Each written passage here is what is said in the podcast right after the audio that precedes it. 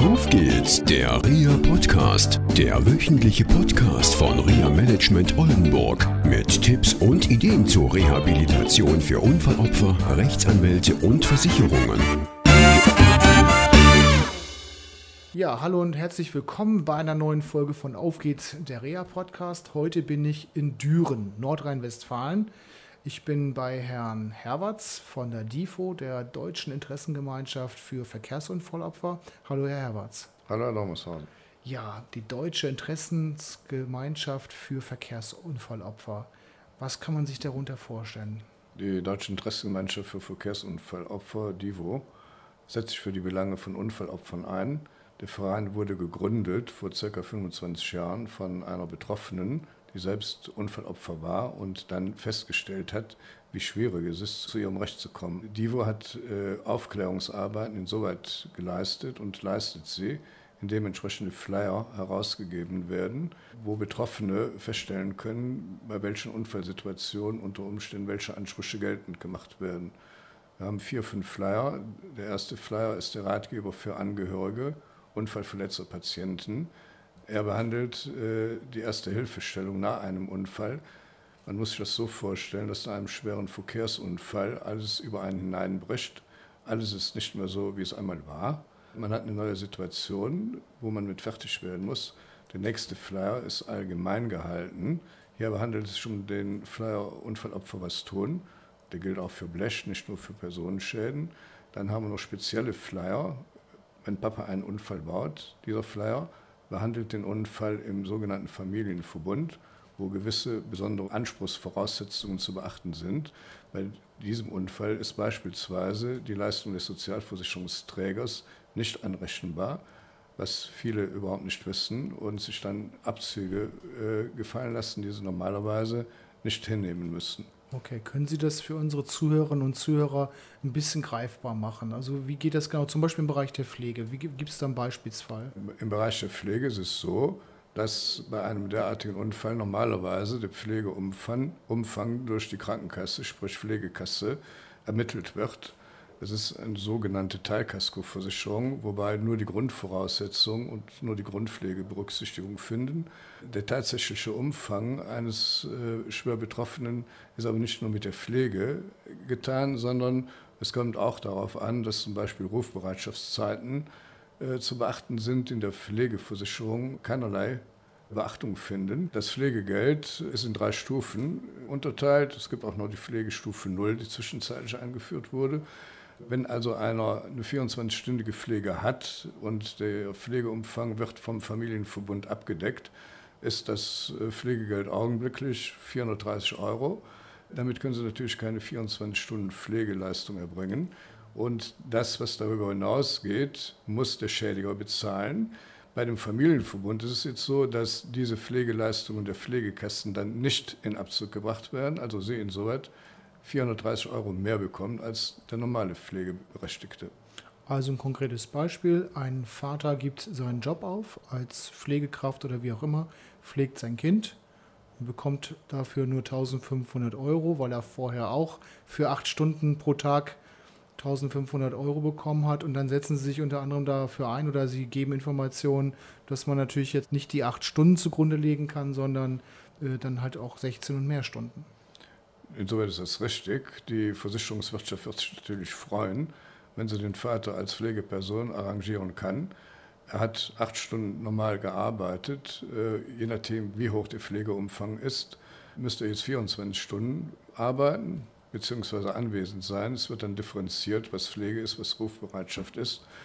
Und äh, wenn er den Unfall selbst verursacht hat, würde die Leistung der Pflegekasse nicht in Abzug zu bringen sein. Es müsste also hier durch einen Pflegesachverständigen wahrscheinlich der Umfang der Tätigkeit ermittelt werden, um dann eine entsprechend gerechte Entlohnung für den Vater zu erzielen. Vermitteln Sie auch Rechtsanwälte vor Ort zum Beispiel, wenn jemand mit einer Frage auf Sie zukommt? Oder haben Sie ein Netzwerk von Rechtsanwälten? Wir sind dabei, ein bundesweites Netzwerk von Anwälten aufzubauen wenn Anwälte sich besonders für die Durchsetzung der Ansprüche der Geschädigten eingesetzt haben und entsprechende Qualifikationen aufweisen können, würden wir auch Anwälte weitervermitteln. Jetzt hat es ja, wie ich hörte, auch eine Rechtsänderung gegeben bei Kindern. Da gibt es ja irgendwie eine Schallmauer, was das Alter anbelangt. Und da gibt es ja auch viele Missverständnisse, wie die Haftung ist. Können Sie da vielleicht unseren Zuhörerinnen und Zuhörern was zu sagen? Also gerade bei den Kinderunfällen ist es so, dass da vielfach Geld verschenkt wird, auch infolge von Unkenntnis. Der Gesetzgeber hat die Kinder besonders geschützt seit dem 1.8.2002. Das bedeutet, Kinder, die das zehnte Lebensjahr nicht vollendet haben, haben immer 100% Anspruch auf Entschädigung. Früher war der Anspruch auf 600.000 Euro begrenzt, ist aber zwischenzeitlich auf 5 Millionen angehoben worden pro Fall. Und Kinder, die augenscheinlich zunächst vielleicht gar nicht so schwer verletzt sind, weil sie einigermaßen wieder auf die Beine kommen, haben durchaus das Gefahrenpotenzial äh, mit zunehmendem Alter, insbesondere bei schwerwiegenden Kopfverletzungen oder auch bei leichteren Kopfverletzungen, dennoch Dauerschäden zu entwickeln, die erst in späteren Jahren feststellbar sind wenn die Eltern hier nicht reagieren und meinen, der Verursacher hätte sich immer wieder um das Kind gekümmert und hätte immer wieder angerufen und sich dann im Zustand erkundigt, muss man hierbei beachten, dass der Anspruch in drei Jahren verjährt. Das heißt, wenn man drei Jahre lang nichts gemacht hat, ist ja, der Anspruch weg. Genau, das, die Verjährung fängt zwar immer erst an mit Ende des Kalenderjahres, wenn sich also hier sein Unfall am 1.7.14 ereignet, da würde die Verjährung am 1.1.2015 beginnen und wäre dann am 31.12.17 abgelaufen. Ja, eben hatten wir schon mal das Thema Pflege gehabt. Wie unterstützen Sie die Menschen, die zu Ihnen kommen, zur DIFO im Bereich der Pflege? Gibt es da ein Netzwerk, das die Pflegedienste vermitteln oder wie machen Sie das konkret? Pflege ist natürlich immer ein besonderes Problem für sich. Es gibt Pflegesituationen, wo die Angehörigen sagen, sagen wir machen alles im Familienverbund. Das heißt, sie, zahlen, sie pflegen die betroffene Person selbst mit Hilfe von Geschwistern oder anderen Außenstehenden. Hier ist natürlich die gerechte Entlohnung hervorzuheben und eine gerechte Entlohnung kann nicht erfolgen anhand eines sogenannten MDK-Gutachtens, sondern hier sollte man einen Pflegesachverständigen einschalten. Entweder wird der Pflegesachverständige über einen sogenannten Reha-Dienst äh, eingeschaltet, der dann die Pflege und Betreuung ermittelt oder man kann auch selber einen Gutachten in Auftrag geben. So wie wenn einem eine Beule ins Auto gefahren wird, muss der Geschädigte auch seinen Schaden nachweisen. So ist es auch bei der Pflege. Um hier gerecht entlohnt zu werden, sollte man in jedem Falle einen Pflegesachverständigen einschalten, der Art und Umfang und Dauer ermittelt, um sich dann mit dem Stundensatz eventuell mit dem Versicherer wieder auseinandersetzen zu müssen. Wichtig ist zunächst einmal überhaupt den Umfang als solchen zu ermitteln, um dann zu einem gerechten Ergebnis zu kommen. Ähm, das heißt, das Pflegesachverständigengutachten wird dann von der gegnerischen Haftpflichtversicherung übernommen oder muss äh, das der Angehörige zum Beispiel von dem Kind übernehmen erstmal? Der Umfang der Pflege wird zunächst mal auf der Grundlage des MDK-Gutachtens als solches ermittelt. Viele Versicherungen sagen, es gibt leider auch Urteile, die das bestätigen. Das MDK-Gutachten ist als Schätzungsgrundlage geeignet. Nach unseren Erfahrungen ist es nicht geeignet, weil eben verschiedene Sachen im MDK-Bereich und den Richtlinien äh, überhaupt nicht Berücksichtigung finden, insbesondere die sogenannte Rufbereitschaft. Und hier sollte man einen Pflegesachverständigen beauftragen, der dieses, äh, diesen Umfang ermittelt. Und da können wir sicherlich aus jedem Gebiet einen Sachverständigen benennen, der in der Lage ist, ein derartiges Gutachten zu erstellen. Mhm. Und die Kosten für dieses Gutachten? Die Kosten des Gutachtens muss man zunächst vorlegen. Ist das Gutachten für einen positiv, kann man es natürlich auch bei der Versicherung vorlegen ja. und die anfallenden Kosten dann als Schadensersatzposition mit geltend machen. Nun kommt es auch vor, das hatten wir im Vorgespräch lange diskutiert, dass Sie auch von äh, Verkehrsunfallopfern und deren Angehörigen auch manchmal ja, Anwaltsschriftverkehr bekommen mit ähm, relativ komischen Entwicklungen. Hat eigentlich so ein Verkehrsunfallopfer oder die Angehörigen, wenn das Verkehrsunfallopfer sich gar nicht mehr äußern kann, zum Beispiel weil es im Koma liegt, auch überhaupt die Möglichkeit, mal sich eine andere Meinung einzuholen. Also wie zum Beispiel beim Arzt, ich habe ein Knieproblem und mir gefällt die Aussage vom Orthopäden nicht, dann gehe ich vielleicht zum nächsten Arzt und hole mir eine zweite Meinung ein. Gibt es da Möglichkeiten? Es gibt natürlich auch die Möglichkeit, sich im, äh, auf jedem Rechtsgebiet eine sogenannte zweite Meinung zu holen. Man muss sich das so vorstellen, es werden Unterschriften abverlangt, um eine Sache unter Umständen endgültig zu erledigen. Das heißt, man unterschreibt eine sogenannte Abfindungserklärung über eine Summe X, hofft darauf, dass diese Summe X zutreffend ist und dass der Anwalt einen richtig berät. Wenn man allerdings später feststellt, dass die Summe X unrealistisch gewesen ist, können weitere Ansprüche nicht mehr geltend gemacht werden, weil man zum einen die Unterschrift in, in der Abfindungserklärung geleistet hat und damit auf sämtliche weitergehenden Ansprüche verzichtet. Ob und inwieweit man dann an den Anwalt herantreten kann, verhängt davon ab, wann einem auffällt, dass die Summe X nicht mehr zutreffend ist. Insoweit sollte man im Vorfeld gegebenenfalls über einen weiteren Anwalt mal prüfen lassen, ob diese Summe X, die dann zur Debatte steht, auch wirklich endgültig und richtig ist, bevor man eine derartige Unterschrift leistet. Und solche Anwälte könnten Sie dann auch bundesweit vermitteln? Bundesweit im Augenblick noch nicht. Wir versuchen, dieses bundesweite Netz aufzubauen, damit auch in nahezu zumindest in jedem Bundesland ein Anwalt benannt werden kann, der in der Lage ist, eine derartige Nachberechnung vorzunehmen. Also es lohnt sich auf jeden Fall, vor einer Abfindung das nochmal überprüfen zu lassen.